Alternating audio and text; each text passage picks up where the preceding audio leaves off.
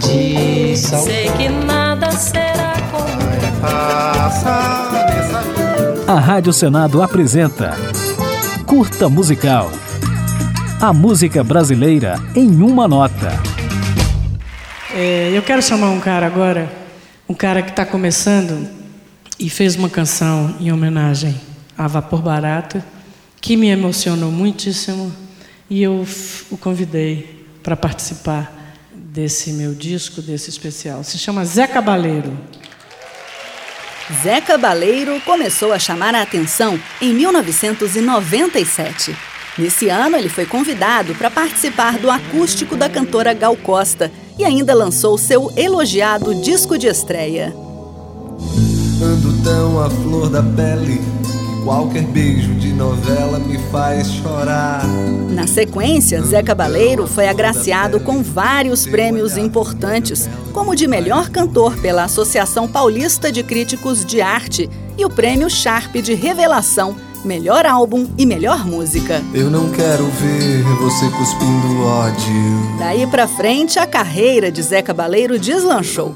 Foram mais de uma dezena de álbuns lançados, alguns discos de ouro, célebres parcerias, vários sucessos em novelas e rádios de MPB e uma lista de músicos famosos que regravaram suas composições. Por isso hoje eu acordei com uma vontade danada de mandar flores ao delegado, de bater na porta do vizinho e desejar bom dia, de beijar o português padaria.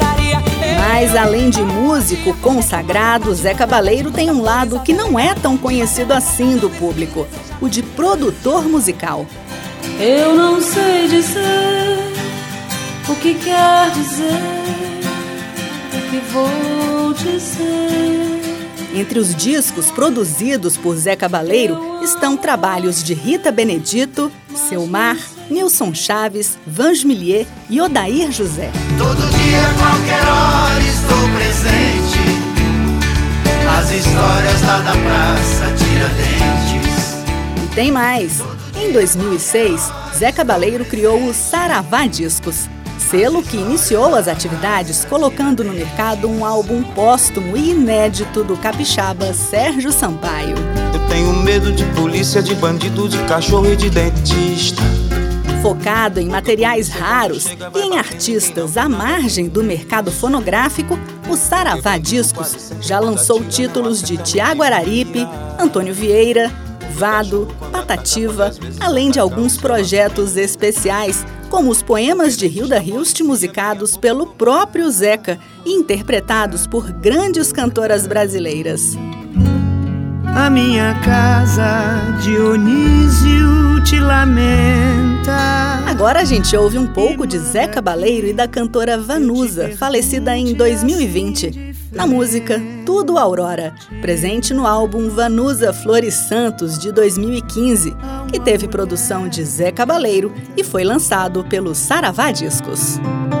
Se não houvesse lágrimas e tanta chuva,